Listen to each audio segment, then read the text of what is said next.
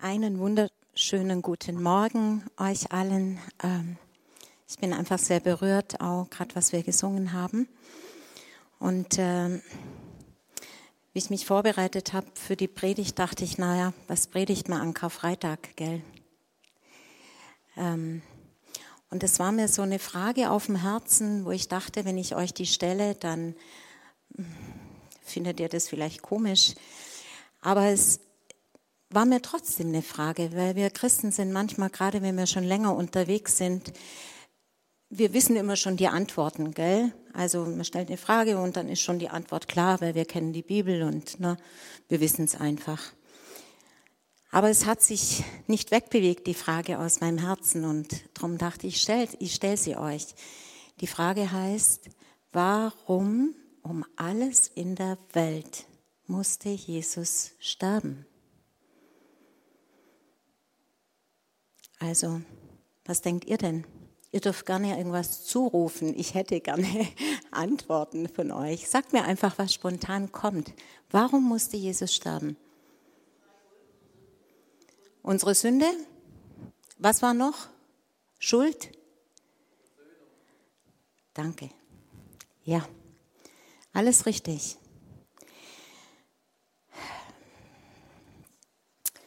Die Frage ist doch, also ich möchte euch eine, kurz mit reinnehmen. Ich als kleines Mädchen, so zwischen neun und elf Jahren, aufgewachsen in einer, sag ich mal, im katholischen Umfeld. Und da war auch jedes Jahr Karfreitag und jedes Jahr war Ostern. Und wisst ihr, Karfreitag war immer so ein Tag, das war immer so, boah, also ganz schlimm, was ganz Schweres passiert. Also Jesus musste sterben. Warum? Wegen dir. Kennt ihr das? Kennt ihr das Gefühl heute noch? So dieses, für mich war das als kleines Mädchen, war das so irgendwie immer dieses, du bist so böse und deswegen musste Jesus so wahnsinnig leiden. Und das war natürlich auch so, wie wir das heute gehört haben, was der Anton vorgelesen hat. So war es ja auch. Aber es war für mich, ich habe das nicht zusammengekriegt. Ich dachte, was habe ich angestellt? So schlimm, dass jemand so schlimm dafür bestraft wird. Und es war tatsächlich immer die Frage mit der Strafe. Ne? So, also eigentlich hätte das dich treffen sollen, aber nein, Gott hat den ganzen Zorn und die Strafe und alles auf Jesus gelegt. Und ich dachte immer, Gott.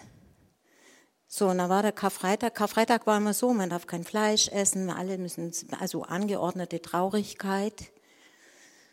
Ja, und dann war das Samstag und plötzlich war das Sonntag. Und dann war, juhu, Halleluja. Und ich bin nicht mitgekommen, ganz ehrlich.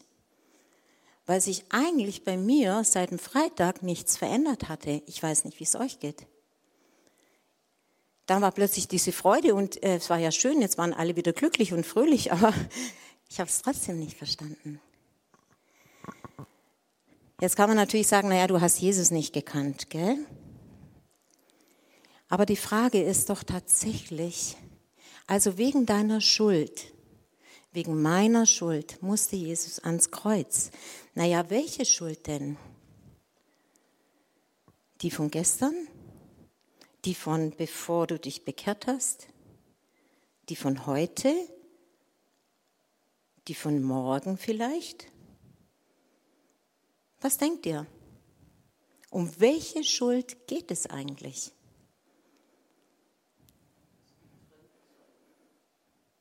Ja, aber nochmal die Frage, wie sieht es aus mit deiner Schuld von heute? Also die von der Vergangenheit, das nehmen wir ja vielleicht noch an, aber die von heute und die von morgen und von übermorgen, auch dafür gilt es? Für alle.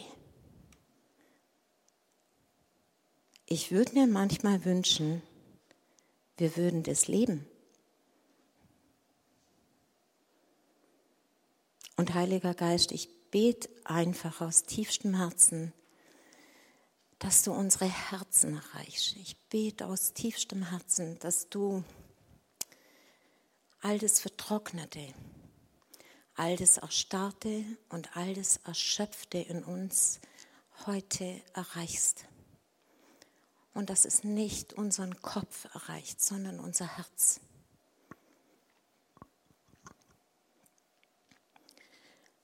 Also, wenn Jesus die Schuld an diesem einen Tag am Kreuz erledigt hat, auch die von morgen und die von übermorgen,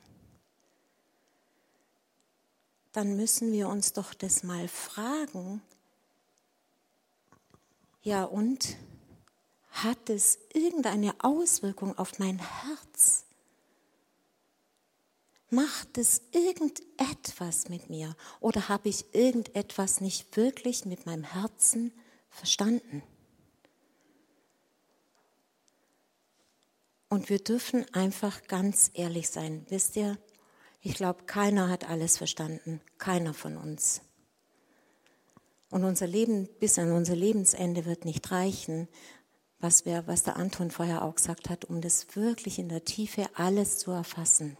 Aber ich glaube, dass wir so viel mehr, so viel Gott so viel mehr für uns hat, als das, was wir bisher ganz oft, und ich schließe mich komplett mit ein, leben. Die Sünde ist, also Johannes sagt es mal, er sieht Jesus vorbeigehen und sagt, seht das Lamm Gottes, das hinwegnimmt die Sünde der Welt. Ist da alles drin? Ich glaube schon. Alles. Und um das zu verstehen, muss man vielleicht mal noch mal ganz zurückgehen an den ganzen Anfang. Wenn ich ein Buch in der Mitte anfange, komme ich vielleicht irgendwie nur mit rein, weil ich kapiere dann, wer ist der Held und wer ist der Böse und am Ende siegt der Held, aber ich kapiere die Story trotzdem vielleicht nicht. Ich muss ein Buch vom Anfang her lesen. Gott hat eine Geschichte mit uns. Er hat eine Geschichte mit, seinem, mit, mit seiner Welt geschrieben, die er geschaffen hat. Und am Anfang gab es da Adam und Eva. Und wir müssen uns das mal bildlich vorstellen. Wisst ihr, wir kennen heute die Welt. Na? Aber wir müssen uns das mal vorstellen, da war alles, alles, alles war da. Sie hatten einen lebendigen Geist. Sie waren mit Gott in der Kommunikation und da gab es kein, jetzt kommt er gleich, haben wir alles richtig gemacht. Das gab es nicht. Ist uns das manchmal bewusst? Das war nicht so, niemals. Adam und Eva hatten eine innigste Beziehung zu diesem Vater. Sie wussten, er ist unser Schöpfer, hat uns alles hergerichtet, hat uns alles gegeben. Er hat auch nicht abends gefragt, also was hast du jetzt heute gemacht? Hm? Er hat ihnen Autorität gegeben. Er hat gesagt, so, das sind alle mal alle Tiere, nennt sie mal beim Namen, sucht mal Namen raus. Und dann kam er nicht daher und sagt, nee, nee, also es ist nicht der Affe, das ist die Giraffe. Ist es so? Ja. Da war so viel Freiheit, so viel Intimität, so viel, ich bin geliebt, ich bin gehalten, ich bin getragen, ich habe alles, was ich brauche. Ich bin geschützt. Es gibt nichts, wovor ich mich fürchten muss. Nichts. Können wir uns das mal überhaupt vorstellen in unserer gebrochenen Welt? Das war Gott und das ist er bis heute. Das war die Person, mit der es Adam und Eva zu tun hatten. Und dann gab es den Feind. Und der wusste genau, er hat überhaupt gar keinen, keinen, keinen Zugriff auf Adam und Eva, wenn er es nicht schafft, sie dahin zu bringen, dass anstatt sie Gott vertrauen, ihm vertrauen und das Erste, was er schaffen musste, war, dass sie ihm zuhörten. Übrigens, Gott spricht auch und er spricht heute, jeden Tag, zu dir, zu deinem Herzen. Bitte nicht zuerst zu deinem Kopf. Der kommt immer in der zweiten Reihe. Ist vielleicht auch mal gut, das wieder zu hören. Also, der Teufel wusste, wie er es anstellen musste. Er wusste einfach, wie er das hinkriegt. Und er hat es geschafft. Und wisst ihr was? Wie? Er hat angefangen, der Eva eine Geschichte zu erzählen. Er hat ihnen eine Story über Gott erzählt. Naja, also wie ist denn das? Ihr dürft, ihr dürft die Bäume, die Früchte von den Bäumen nicht essen? Nö, nö, nö, hat die Eva nur gesagt, das hat sie nur geschnallt. Nö, nö, nur von dem einen nicht. Na, Gott hat gesagt, sonst werden wir sterben. So, also wie sind wir schon mal ins Gespräch gekommen? Und dann geht es darum, dass er sagt, pass auf mal auf, dieser Gott, der erzählt euch gar nicht alles. Nee, nee, nee. Wenn ihr wüsstet, was passiert, wenn ihr von dieser Frucht esst. Der Gott hat euch was? Er hat euch belogen. Was wäre denn eine schlaue Reaktion von der Eva und vom Adam gewesen, nachdem sie das so gehört haben? Was denkt ihr? Ja. Was mache ich, wenn mir jemand über meine oder meine beiden besten Freundinnen irgendwas erzählt? Boah, die, stell dir mal vor, was die gemacht hat. Na, und überhaupt, die erzählt ja nicht alles. Was wäre eure Reaktion? Wir haben zwei Möglichkeiten. Entweder ich fange an, dem zuzuhören und sagen, boah, echt, das hätte ich jetzt aber nicht gedacht. Ne? So, und weh, das, die ruft das nächste Mal an, bin ich etwas reservierter. Oder weil ich sie kenne, ich kenne sie. Was mache ich? Ich rufe an und sage, du, also da hat mir gerade jemand was erzählt, das kann ich gar nicht glauben. Können wir darüber mal sprechen? Wäre eine schlaue Reaktion gewesen. Eva war irgendwie beeindruckt von der Frucht. Okay. Und der Feind wusste ganz genau, wem ich zuhöre, wem ich glaube, dem gehöre ich. Das sollten wir einfach verstehen. Im Reich Gottes gibt es eine einzige Währung, meiner Meinung nach. Und die heißt, die heißt nicht dienen, die heißt auch nicht Treue in letzter Konsequenz, sondern Treue ist eine Frucht, sondern sie heißt Vertrauen. Und wem ich vertraue, dem werde ich zuhören und dem werde ich nachfolgen. Und das war genau der Punkt. Also, nachdem sie das gehört hatten, dem Feind mehr vertraut als Gott, den sie kannten. Und übrigens, der Feind hat ihnen genau die Lüge aufgetischt, weswegen er aus dem Himmel geflogen ist. Genau wegen der gleichen Sache. Ich werde sein wie Gott, hat ihn den Himmel gekostet. Genau dasselbe hat der Adam und Eva aufgetischt. Und sie haben die Frucht gegessen. Und das Zweite ist, er hat ihnen gesagt, das ist der, Frucht, die, der Baum der Erkenntnis zu erkennen, gut und böse. Wisst ihr, was das macht? Naja, also wenn ich jetzt weiß, was gut und böse ist, brauche ich dann noch Gott? Nö, bin ja selber wie Gott. Ich weiß das ja selber. Also brauche ich ihn auch nicht. Ich will mehr. Und das bei Adam und Eva, die hatten alles. Genau, tragisch. Und es hat sie alles gekostet. Genau dasselbe wie den Feind. Es hat sie diese intimste Beziehung zum Vater gekostet. Und das ist das, was wir verloren haben alle so. Und wenn es jetzt darum geht, um deine Schuld und um meine Schuld, weißt du? Also, willst du einem dreijährigen Kind erklären, dass es schuldig ist? Weil es böse war? Die eigentliche Schuld ist nicht das, was ich tue, sondern mein Zustand. Ich und du und die ganze Welt wir sind Nachkommen von Adam und Eva. Wir haben die Genetik, wir sind Nachkommen von ihnen. Alle stehen unter diesem Fluch und der Feind wusste das. Ich brauche nur die ersten zu knacken, dann habe ich alle, weil alle kommen aus diesem Samen. Das bedeutet, du und ich und kein Mensch auf dieser Welt entkommt diesem Erbe.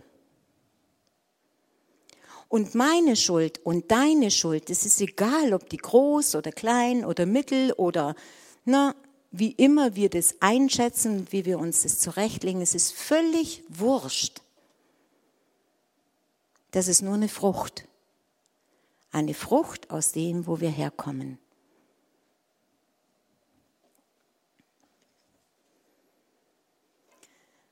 Und was der Feind damit genau gemacht hat, er hat das Herz vergiftet der Menschen. Die Herzensaugen werden geschlossen. Wir erkennen zwar gut und böse, aber wir haben überhaupt keine Macht. Ich habe keine Macht gegen das Böse, weil ich selber darunter stehe. Ich habe auch keine Kraft. Die Erkenntnis nützt mir gar nichts die lässt mich nur verzweifelt zurück. Und jetzt nochmal die Frage, warum musste Jesus sterben?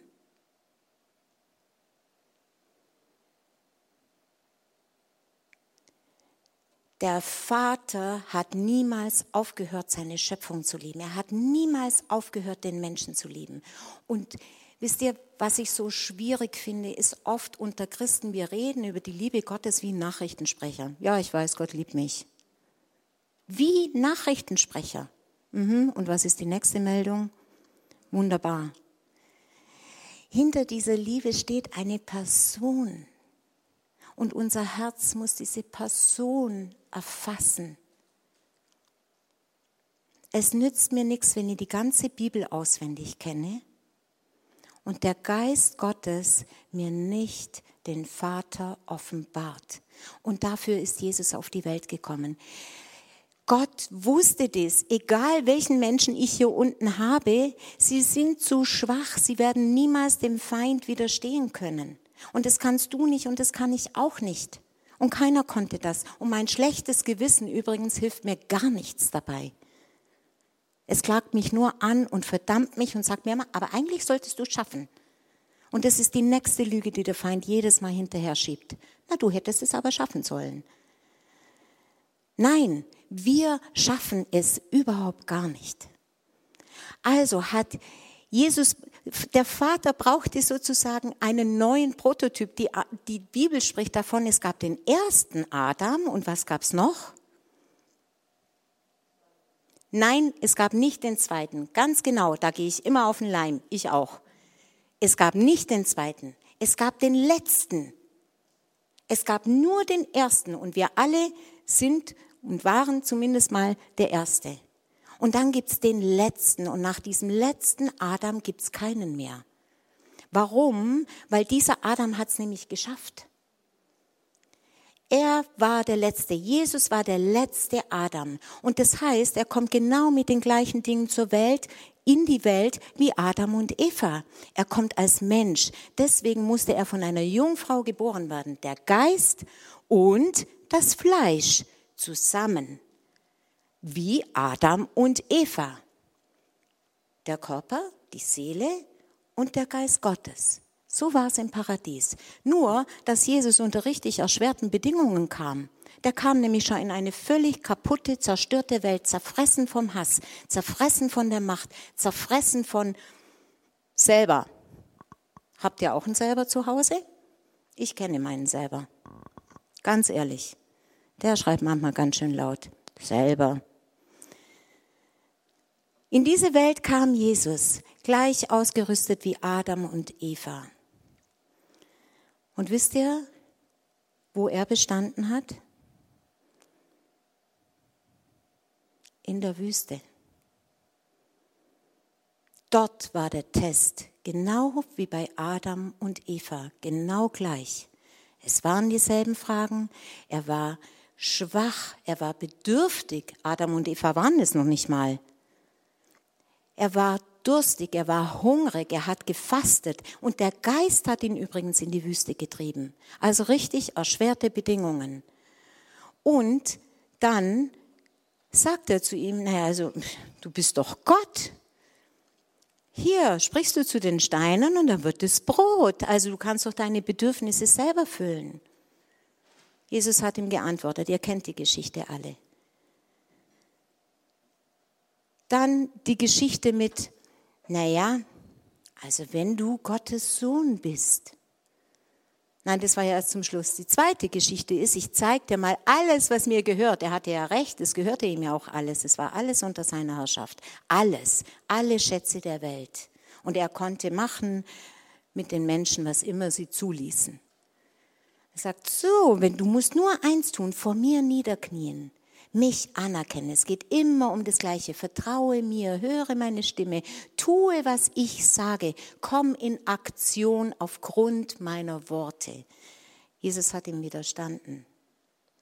Und dann sagt er, naja, und wenn dein Vater so ein toller Vater ist, na, der hat doch gesagt, ich nehme die Schrift her, hat er doch gesagt, dann stürzt dich doch hier runter, der wird dich schon auffangen, seine Engel. Aber es geht immer ums Gleiche. Höre auf mich und handle danach. Jesus hat den Test bestanden. Und wisst ihr, was danach war? Er hatte Kraft.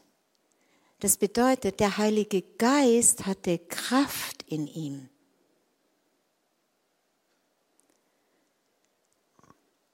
Und diesen, in diesen drei Jahren, in denen Jesus durch das Land gezogen war, gab es nichts anderes, als was er wollte.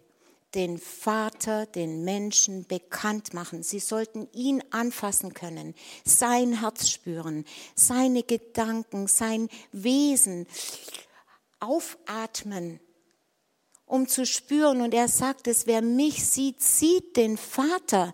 Ihr kennt ihn nicht mehr, habt ihr ihn vergessen so ist mein Vater. Und es ist mein Anliegen, dass ihr ihn kennenlernt.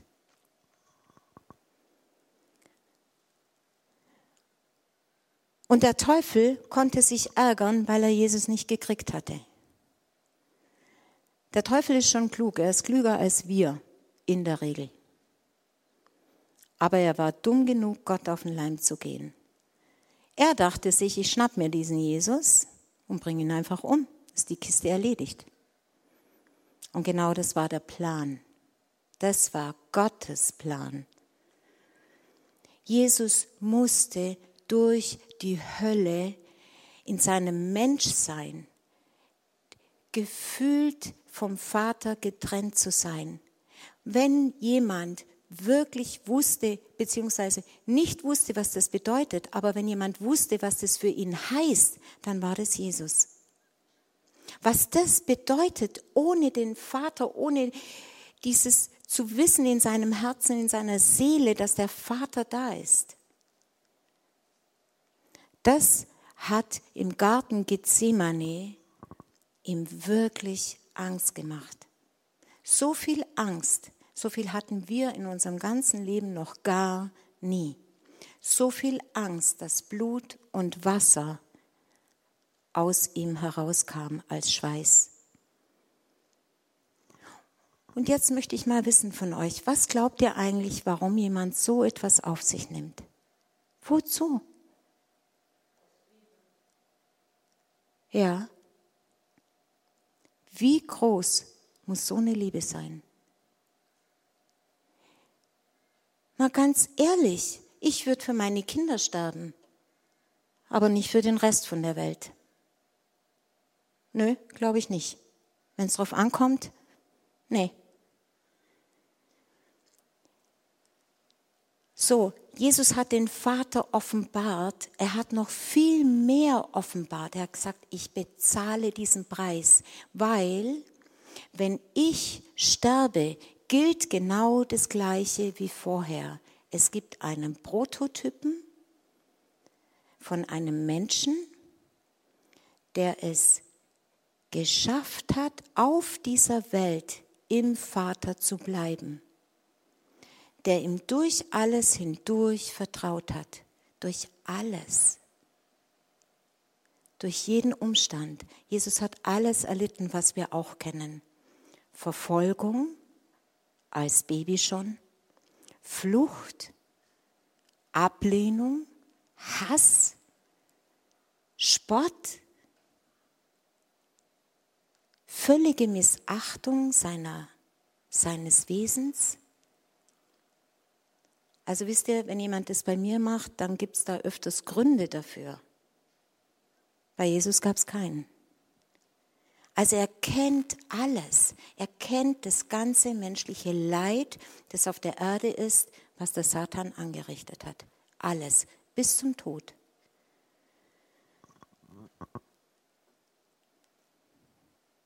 Und glaubt ihr, dass er das gemacht hat, damit wir hinterher immer noch versuchen, uns selber zu erlösen? Damit wir hinterher immer noch versuchen, es doch irgendwie selber zu schaffen. Brav zu sein, Gott zu gefallen, den Menschen zu gefallen, alles richtig zu machen. Er wusste, dass du es nicht schaffst. Er weiß es, dass ich es nicht schafft. Er weiß es. Wissen wir es eigentlich auch? Ja, wir wissen es im Kopf. Ich weiß, da wissen wir das alle und wir bejahen das. soll ich dir sagen, wann du es nicht mehr weißt? Oder wann dir klar wird, dass du es nicht hast? Wenn du in Lebensumstände kommst, die kreislich sind. Dann geht es ganz schnell vorbei. Und dann ist die Frage, auf wen vertraue ich jetzt? Auf mich? Auf mein fromm sein? Oder gibt es dort einen Jesus in mir, der es geschafft hat? Und kann ich sagen, Jesus, ich nicht. Da musst du ran. Und du darfst es in meinem Herzen machen. Ich brauche es, dass du es machst, weil ich es nicht schaffe. Ich habe letztes Jahr so ein schlimmes Jahr für mich erlebt, wo ich dachte, boah, weiß nicht, woher das kommt. Hey. So viele verschiedene Dinge, die haben mir einfach im Boden gezogen. Und wisst ihr, was rauskam? Mein ganzes Misstrauen. Völlig ungefiltert. Mein Zorn meine Anklage, da war es ziemlich schnell vorbei mit freundlich, dankbar und na, Gott ist gut. Bis ich auf meine Knie gegangen bin und gesagt habe, Gott, ich kriege das nicht hin. Und wenn du mich nicht rettest, bin ich verloren. Und wisst ihr, ich bin seit 35 Jahren gläubig. Ich brauche deine Rettung und zwar jeden Tag. Ich brauche es, dass du in mir derjenige bist, der die Kraft hat, der die Kraft hat, Nein zu sagen, der die Kraft hat, zu empfangen. Ich muss empfangen von dir. Ich kann es nicht selber.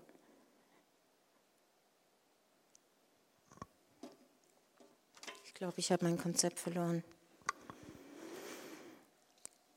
Also, wenn wir Gott vertrauen, geht es immer um eine Person. Und wenn du denkst, du kennst diese Person, weil du das Wort kennst, dann frage mal dein Herz morgen in einer ganz banalen Situation, wo dir jemand völlig gegen Strich geht, wo jemand dich verletzt, wo du in einer schlechten Situation stehst, wo dein Körper voller Schmerzen ist.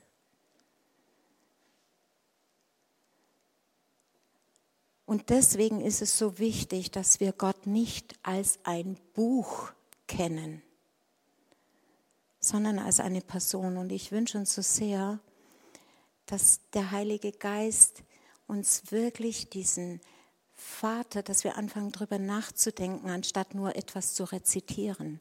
Dass wir ihn fragen, Gott, wie bist du für mich in meiner Situation? Jetzt.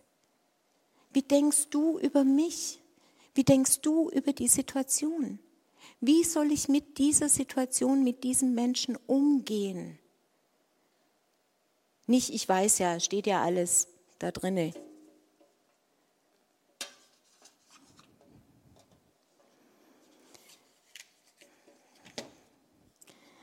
Ich möchte euch, nein, das kennt ihr alle aus dem Römerbrief, wo es heißt, so wie durch eine, doch ich lese euch vor, ganz kurz zum Schluss.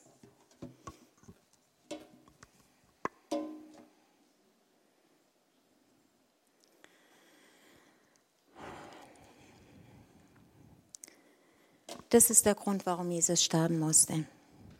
Darum, wie durch einen Mensch die Sünde in die Welt gekommen und durch die Sünde, durch das Nichtvertrauen, der Tod und so der Tod zu allen Menschen durchgedrungen ist, weil sie alle gesündigt haben.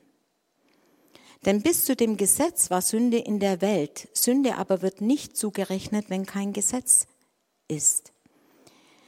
Aber der Tod herrschte von Adam bis auf Mose selbst über die, die nicht gesündigt hatten, in der Gleichheit der Übertretung Adams. Dort liegt es. Okay? All meine Schuld ist eine Frucht, von wo ich herkomme, von meiner Herkunft.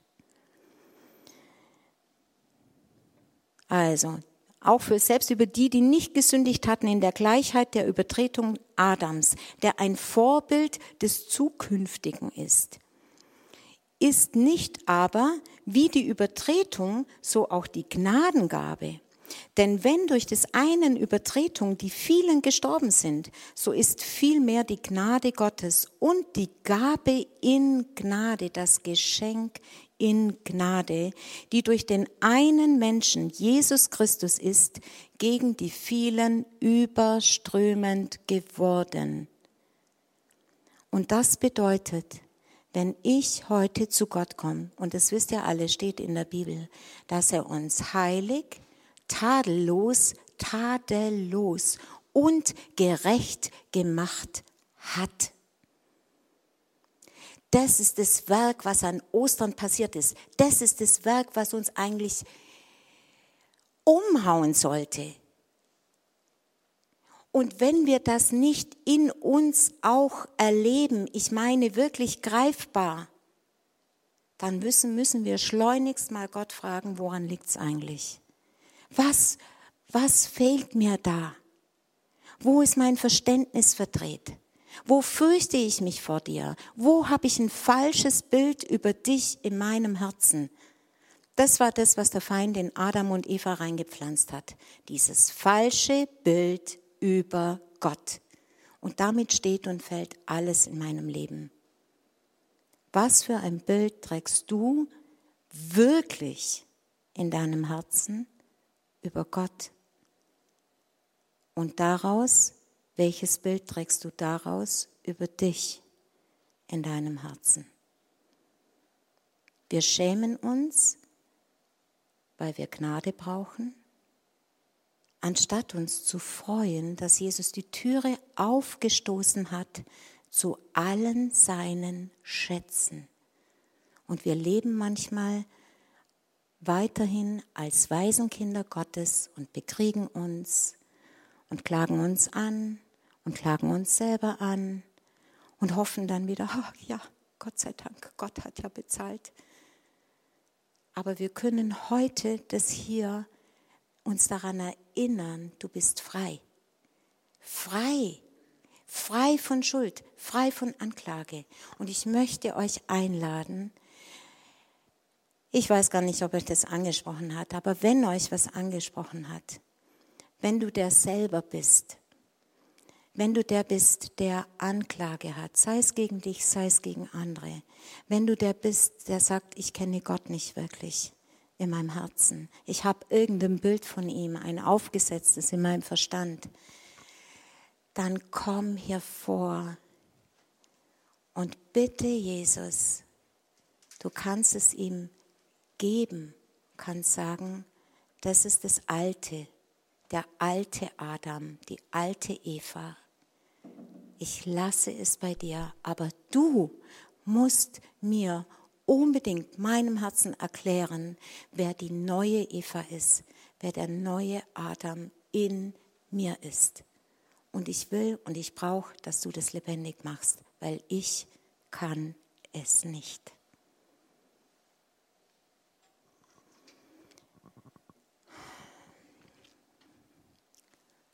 Und wenn wir denken, dass Dankbarkeit kommt, weil wir im Kopf was verstanden haben, dann reicht die Dankbarkeit gerade mal so von hier bis dahin. Ich brauche die Dankbarkeit, die aus diesem tiefen Herzens, aus dieser tiefen Herzenserkenntnis ersteigt, dass ich diesen Vater greifen kann.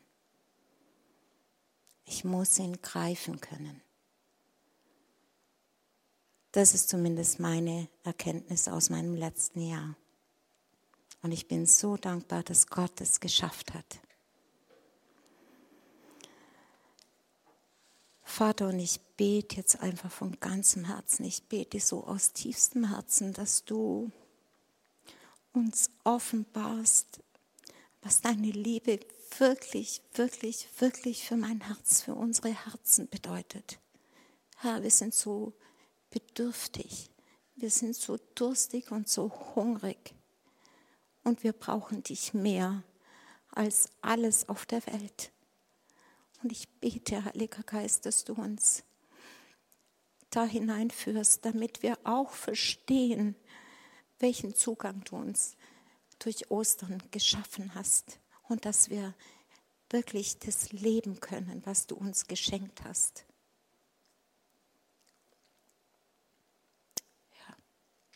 Amen.